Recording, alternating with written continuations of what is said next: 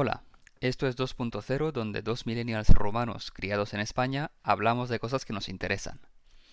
Hoy vamos a seguir hablando de la historia del adventismo, pero antes voy a mencionar dos detalles importantes. Primero, que estos primeros vídeos los estamos grabando de antemano, así que si alguien ve esto y ha mandado algún comentario respecto al anterior, todavía no le hemos podido contestar.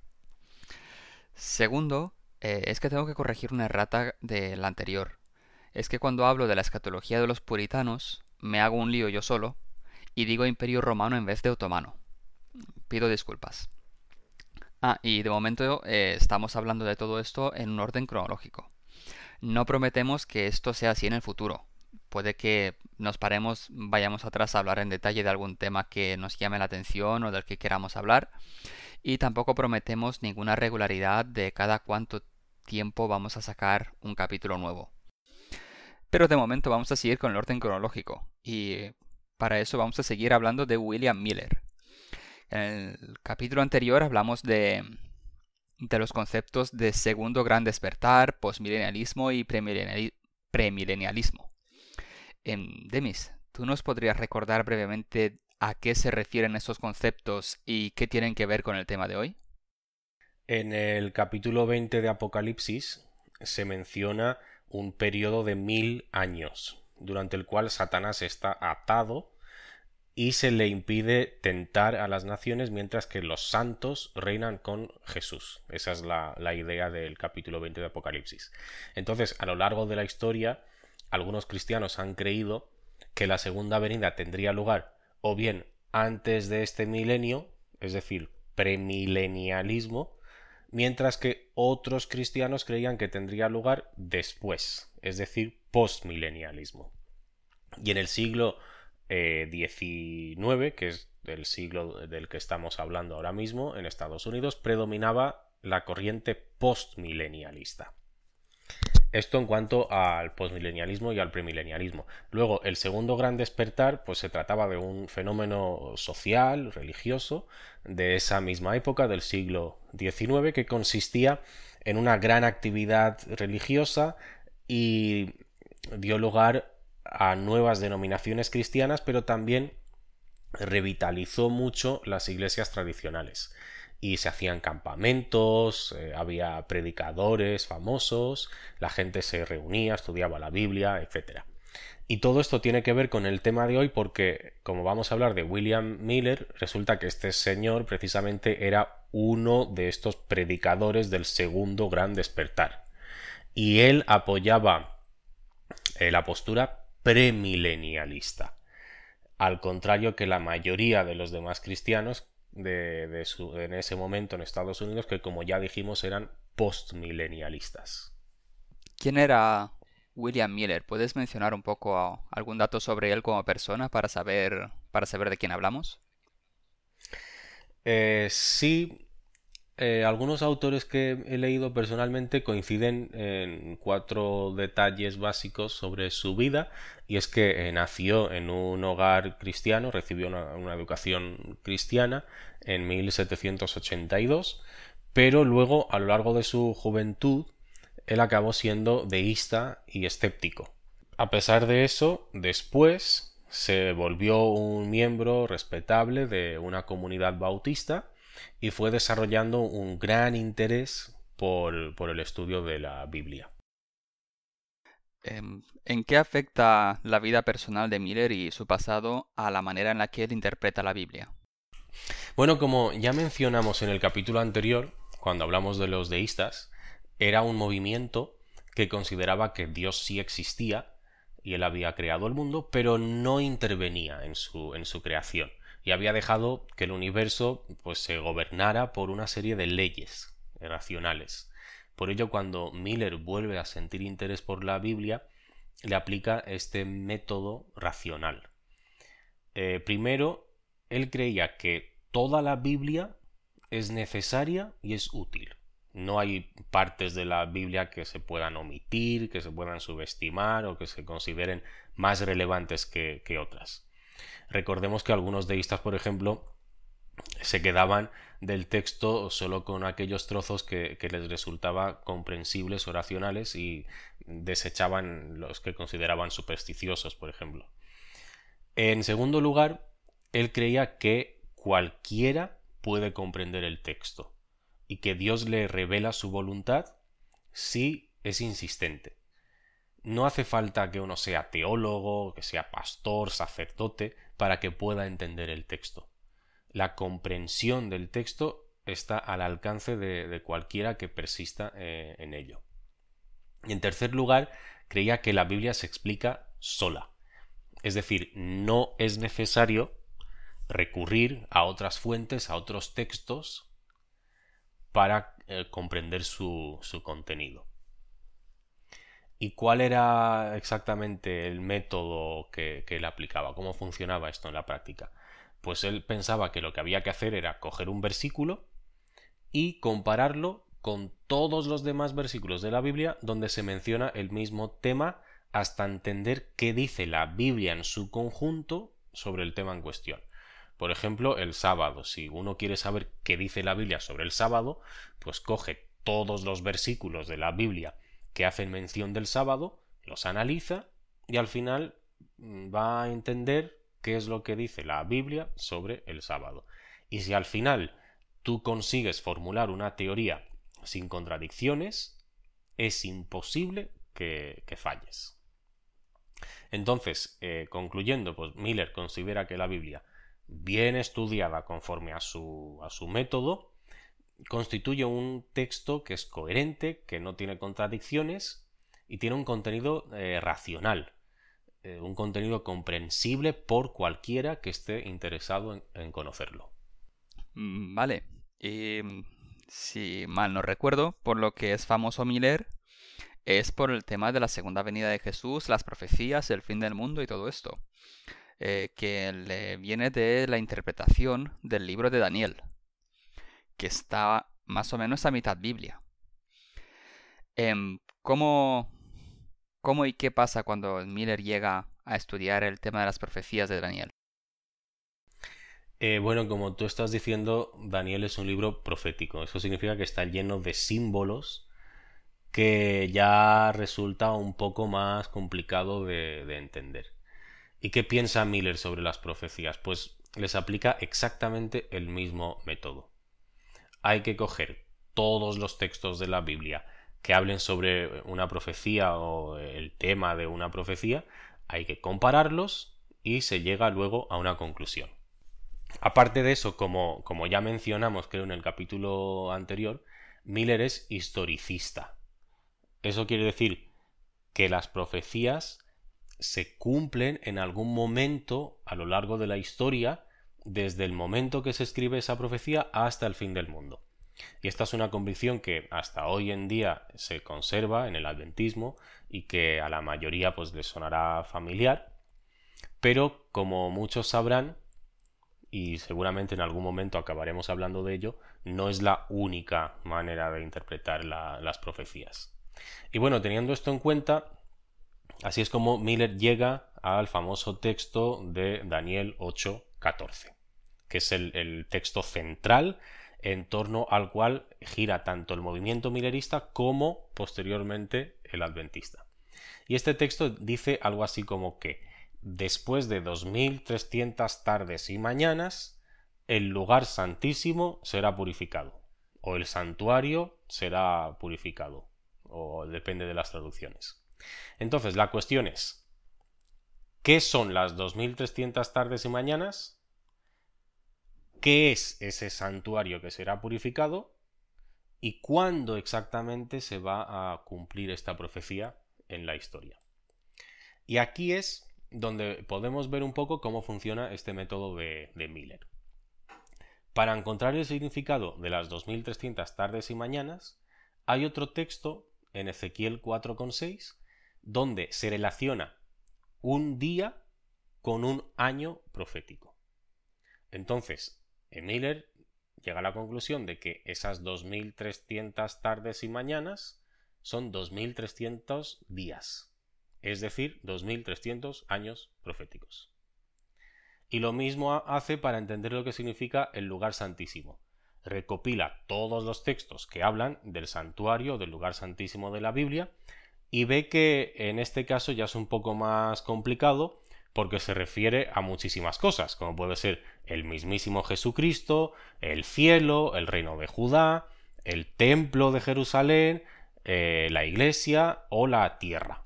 Y él empieza a descartar de todas estas opciones y llega a la conclusión que lo único que está mancillado y tiene sentido que necesite ser purificado es la tierra. ¿Y en qué momento la tierra va a ser purificada según la Biblia? Pues cuando vuelva Jesucristo. Entonces, ¿cuál es la conclusión de Miller? Que el texto de Daniel 8:14 dice básicamente que después de 2300 años la tierra será purificada, es decir, cuando Jesucristo vuelva. Y entonces si todas estas profecías se tienen que cumplir en la historia, esa se tenía que cumplir también en algún momento. Pero la cuestión, si lo he entendido bien, era ¿desde cuándo? O sea, 2300 años, ¿desde cuándo? Pues, según el, el, método de Miller, seguimos buscando explicaciones en la Biblia, es decir, en otros textos de la Biblia que estén relacionados con este. Lo que necesitamos, como tú bien dices, es una fecha a partir de la cual empezar a contar estos 2300 años para saber exactamente cuándo va a volver Jesucristo y cuándo la tierra va a ser purificada. Entonces, eh, vamos al siguiente capítulo de Daniel, al capítulo 9. Y aquí se habla sobre un periodo que será cortado, eh, según algunas traducciones, según otras determinado, decretado, sobre el pueblo de Israel y la ciudad de Jerusalén. Este periodo dura 70 semanas. Y si a estas 70 semanas le aplicamos el mismo criterio que hemos mencionado antes de un día igual a un año profético, 70 semanas son 490 años. Lo interesante es que el ángel le dice a Daniel que este periodo empieza con el decreto de restauración de Jerusalén porque los judíos estaban en el exilio en Babilonia y querían volver a casa y reconstruir su ciudad santa y tal. Y se va a acabar con la venida del Mesías. Y bueno, el tema este de las 70 semanas ya es otro tema en sí. La idea es que Miller interpreta que las 70 semanas del capítulo 9 son cortadas de las 2300 tardes y mañanas del capítulo 8. Es decir, esos 490 años que antes hemos mencionado son una especie de subperiodo de los 2300 años y ambos periodos empiezan en la misma fecha. Así que los 2300 años empiezan también con el decreto de reconstrucción de Jerusalén. Así que el hombre consulta eh, algunas fuentes históricas y descubre que este decreto data del año 457 a.C. Si sumamos 2300 años a los 457, llegamos al año 1843. Cuando Miller llega a esta conclusión, faltaban aproximadamente unos 10 años para el 1843. Le quedaban 10 años para predicar y para convencer a cuanta más gente que Jesucristo volvería en algún momento, según él, entre la primavera del 43 y la primavera del 44, porque el año judío se renueva en, en primavera. También había un texto muy importante para Mirer, que era la historia de las diez vírgenes. Es una historia que está en los Evangelios, donde hay diez vírgenes que esperan a que llegue el novio. Son como las damas de honor en una boda y el novio tarda y a medianoche hay un grito de alguien que grita, oye, que el novio llega enseguida. Eh, cinco de las vírgenes se han quedado sin aceite para la lámpara y no tienen luz, así que piden a las otras cinco que les presten. Esas les dicen que nanay, que les queda el justo para ellas, así que apañaos. Así que las cinco primeras que se han quedado sin, se van a una tienda o a donde sea a comprar aceite.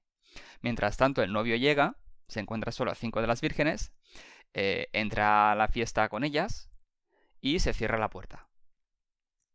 Las otras cinco que han ido a comprar aceite llegan tarde, se quedan fuera y no, no les dejan entrar en la fiesta. Miller se identifica a sí mismo y a su mensaje como ese grito de medianoche que avisa que el novio llega enseguida, el novio siendo Jesús.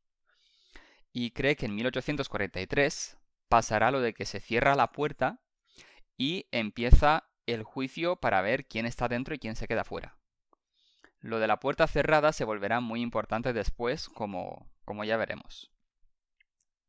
Em, para todo esto que, que nos has contado, ¿hay, eh, ¿hay más textos significativos en la Biblia en los que Miller apoya su teoría, aparte de Daniel 8:14? Sí, hay otro, hay otro texto fundamental que es el capítulo 14 de Apocalipsis que cumple un papel central en el milerismo y también lo va a cumplir en el adventismo como ya veremos. Y aquí aparece una serie de tres ángeles, cada uno tiene un, mensaje. El milerismo ofrece una interpretación a los dos primeros, al tercero yo personalmente no sé cómo lo interpretaban ellos. Entonces el, primer ángel anunció la llegada de la hora del juicio es el mensaje del primer ángel del capítulo 14 de Apocalipsis. Y evidentemente Miller cree que ese mensaje se cumple con su movimiento. Los milleritas eran ese primer ángel, anunciando al mundo la llegada de la segunda venida de Jesucristo, que evidentemente eh, ellos identificaban con la hora del, juicio, el juicio final. Ya veremos más adelante que el adventismo conservará esta interpretación, pero con, alguna ligera matización. Y bueno, al principio, pues todo era muy bonito para Miller, eh, le invitaban a predicar en todas las iglesias porque venía mucha gente a escucharlo. Pero cuando se acercaba el año 1843, la cosa se empieza a poner fea, porque su mensaje contradecía el premilenialismo de los dogmas de casi todas las iglesias, como ya dijimos varias veces. Así que Miller y sus seguidores empiezan a ser excomulgados. Empiezan a reunirse donde buenamente podían y a prepararse para la llegada de 1843. Y en una de esas grandes reuniones, un tal Charles Fitch predicó sobre el segundo ángel de Apocalipsis. El mensaje de este dice algo así como que ha caído la Babilonia y los míos, es decir, los de Dios, los buenos, que estéis aún en Babilonia, por favor salid de, ahí. Y su razonamiento es muy interesante. La Babilonia es todo lo que se opone al reino de la Nueva Jerusalén, y aunque tradicionalmente los protestantes habían identificado siempre a la Babilonia con la Iglesia Católica, Fitch consideró como Babilonia también a esas iglesias protestantes de los Estados Unidos que eh, los había eh, echado y que se oponían por tanto al reino de Dios. Así que el protestantismo caído o, apóstata era también Babilonia. Y este concepto sigue vivo en la interpretación profética adventista más común hasta, hasta el día de, hoy. Entonces, resumiendo, los mileritas creían que ellos cumplían el mensaje del primer ángel, anunciando la llegada del juicio, y el mensaje del segundo ángel, predicando la salida de la Babilonia, es decir, de toda la Iglesia católica y el protestantismo que se había vuelto apóstata. Mm, vale. Eh, spoiler alert. En 1843 no se acabó el mundo. Por si alguno se había asustado mientras nos escuchaba. Eh, pero los, los mineritas siguen existiendo no se dan por vencidos. ¿Por qué siguieron una vez más? La justificación que encuentran a la decepción de la primavera de 1844 es bastante interesante y sobre todo es importante para el adventismo que surgirá poco después y se conocerá como movimiento del séptimo mes, que no séptimo día, séptimo mes. En el séptimo mes del calendario judío, el décimo día tenía lugar el día de la expiación, que era la fiesta más solemne, la más sagrada del judaísmo, cuando el sumo sacerdote, la única vez al año, entraba en el lugar santísimo, lo purificaba, eliminando así todos los pecados del pueblo, acumulados a lo largo de todo el año. Los conceptos de lugar santísimo y purificación nos recuerdan precisamente a nuestro famosísimo versículo de Daniel 8:14. El lugar santísimo será purificado. Y si tenemos en cuenta que Jesucristo es identificado en Hebreos por Pablo como nuestro sumo sacerdote, pues ya tenemos todo el paralelismo clarísimo. Daniel 8:14 habla sobre Jesucristo, que en su papel de sumo sacerdote purificará el santuario, es decir, la tierra, el día de la expiación, 2300 años después del decreto de reconstrucción de Jerusalén. ¿Y por qué esto ayuda a los mileritas a justificar que Jesucristo no volviera en la primavera del año 1844? Porque el día de la expiación del calendario judío caraíta de ese año caía el 22 de octubre. Así que estaba claro, el 22 de octubre de 1844, Jesucristo el sumo sacerdote, en el día de la expiación, llevará a cabo la purificación del santuario es decir, de la tierra, mediante su segunda venida. Bueno, pues este es el tercer spoiler de que la Tierra tampoco se acaba en octubre de 1844. Y esta vez ya no quedaban más prórrogas posibles. Era la última ya. Ni a la tercera va la vencida. Así que supongo que había que parar un momento y pensarse las cosas con calma e intentar entender qué ha pasado. Eh, y esto que ellos vivieron en ese momento es lo que se llama la gran decepción. Cómo se lo toman después es algo que ya hablaremos eh, en el próximo vídeo, si todo va bien. Pero de todo esto que hemos hablado ahora, ¿qué es lo importante? ¿Qué es lo que sobrevive en el adventismo hasta ahora? ¿Qué es lo que se queda? El adventismo se queda con, muchos elementos del, del, milerismo, como por ejemplo las consideraciones sobre la, la Biblia eh, lo que hablamos al principio. La Biblia se explica sola, ese método de estudio mediante la comparación de versículos y que en teoría, en teoría, cualquiera puede entender el, mensaje del texto. Eh, otro aspecto sería el historicismo, que lo explicamos un poquito, como forma de interpretación de las profecías, buscándose siempre un cumplimiento de cada símbolo, de cada fecha, de cada periodo en la historia, en la historia secular. Pero, desde luego, la mayor aportación del milerismo al adventismo, sin duda, es la interpretación de Daniel 8:14, como cumplimiento, eh, cuyo cumplimiento tiene lugar el 22 de octubre de 1844. Esta fecha se relaciona con el día de la expiación, marca el comienzo del juicio y tiene lugar la salida de la Babilonia anunciada por los ángeles de Apocalipsis 14. Más tarde veremos cómo estos tres elementos, el día de la expiación, el inicio del juicio y la salida de Babilonia, eh, serán muy importantes, fundamentales en la formación de la, de la ideología del adventismo. Bueno, y de todo esto que hemos hablado, ¿con qué te quedas tú ya de una manera subjetiva?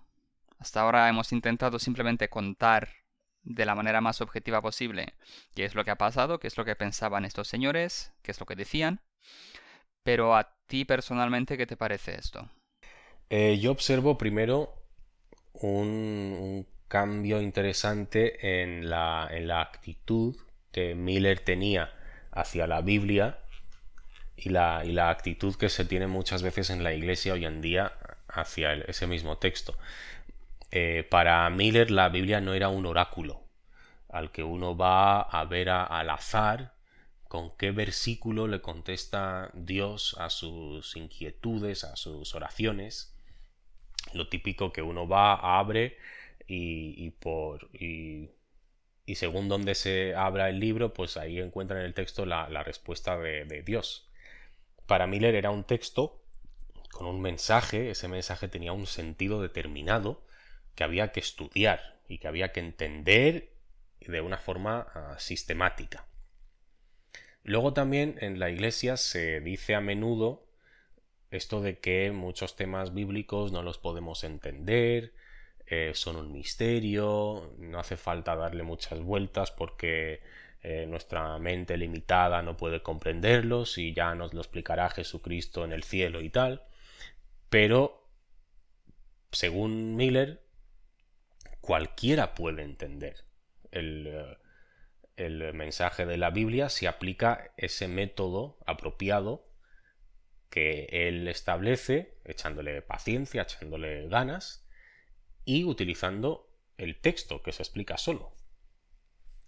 Aunque luego en la, en la práctica pues nos damos cuenta que en realidad mm, no es tan fácil de entender como Miller pretendía. Él mismo comete un error y da una interpretación que luego es rechazada y es modificada por el adventismo, que continúa estando igual de seguro que su nueva interpretación es la interpretación correcta. Y esto lo justifica con aquello de que la luz va en aumento. Pero si va en aumento, puede ser que la interpretación actual también esté equivocada. La cuestión es si se acepta y se asume esa posibilidad y ese riesgo, que yo creo que es, que es la idea que uno, tiene que aprender de, esta, de esta, historia. Eh, y luego, pues eh, está claro que la Biblia no es como una receta de cocina o un manual de instrucciones. Es un texto muy complejo, no siempre es muy coherente ni uniforme, y por ello pues da lugar a muchísimas interpretaciones que muchas veces son difíciles o imposibles de, verificar. Luego creo que hay también una pequeña contradicción en el método de Miller.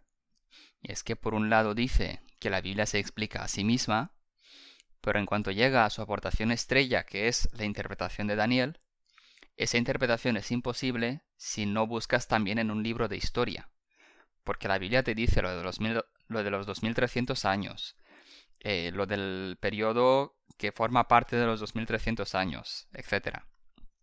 Pero la Biblia en ningún momento te dice, que te dice que, te dice lo de lo de el, el decreto de reconstrucción. También el detalle te lo menciona. Pero no te dice cuándo ocurrió el decreto de reconstrucción, obviamente porque cuando se escribió la Biblia los años aún no se contaban a nuestra manera. Así que uno necesita sí o sí salirse de la Biblia e ir a un libro de historia. Y además cuando uno va a un libro de historia resulta que hubo tres decretos sobre la reconstrucción de Jerusalén. ¿Y cuál de ellos eliges? ¿Cuál es el bueno? Em, si no recuerdo mal, el argumento de Miller era que la ciudad como tal existía de verdad solo si tenía murallas. Así que aquel, aquel decreto que incluía la construcción de una muralla es el que se toma por bueno de los tres que hay. Y así es como acaba con la fecha del 457, que si somos sinceros puede parecer un poquito arbitrario, a lo mejor. Eh, y todo esto son problemas de su método, por lo menos de base, que evidentemente luego en las conclusiones no... Las conclusiones no han sido acertadas y yo creo que tenía que ver con una contradicción interna en su método. También mencionaría algo que no hemos dicho y es que él no era el único que interpretaba el texto de esta manera y tampoco era el único que preveía que el fin del mundo tendría lugar aproximadamente entre 1830 y 1840. Eh, hubo muchos otros intelectuales, teólogos, etcétera, a los que les apasionaba el tema y por un motivo u otro llegaron a conclusiones similares. Bueno, eh, a, pesar de todos estos puntos débiles, digamos, eh, me gustaría mencionar un párrafo que me parece muy apropiado para ir concluyendo, escrito por mm, Walter Martin, que es un autor mm, muy importante en la historia adventista, que más tarde hablaremos en detalle sobre él que dice lo siguiente. Se han escrito muchos libros sobre William Miller y sobre el movimiento millerista, pero en lo que a este autor le, le consta, ninguno de estos libros ha demostrado hasta ahora que Miller fuera deshonesto o que hubiese pretendido engañar a sabiendas a alguien en su interpretación profética. Por el contrario, disfrutaba de una buena reputación entre la mayoría de los que lo conocían como un cristiano honesto y sincero. Por consiguiente, no es necesario aceptar los errores del millerismo para respetar la figura histórica de William Miller. Sí, y como decíamos en el episodio anterior, creo que lo dijimos, que William Miller no se hizo rico con esto, que es un poco la prueba del algodón de si uno es un charlatán que intenta aprovecharse o si se lo cree de verdad. Eh, que está uno 10 años convenciendo a la gente y teniendo un montón de seguidores y no acaba siendo rico. De hecho, él falleció poco tiempo después. Eh, él nunca mm, acabó siendo miembro de ninguna de las denominaciones que surgieron de esto. No aceptó nunca la interpretación que los adventistas darían. Y eh, esto ya no sé si es una leyenda o pero lo, lo he leído por ahí, que él mismo dijo que bueno, si él volviera a calcular, llegaría una y otra vez a la misma conclusión. O sea, él había sido honesto, sincero consigo mismo, pero simplemente lo que él preveía no se cumplió y no intentó darle más vueltas ni, ni, explicaciones. Lo asumió y, punto. Lo cual me parece eh, respetable y admirable por su parte.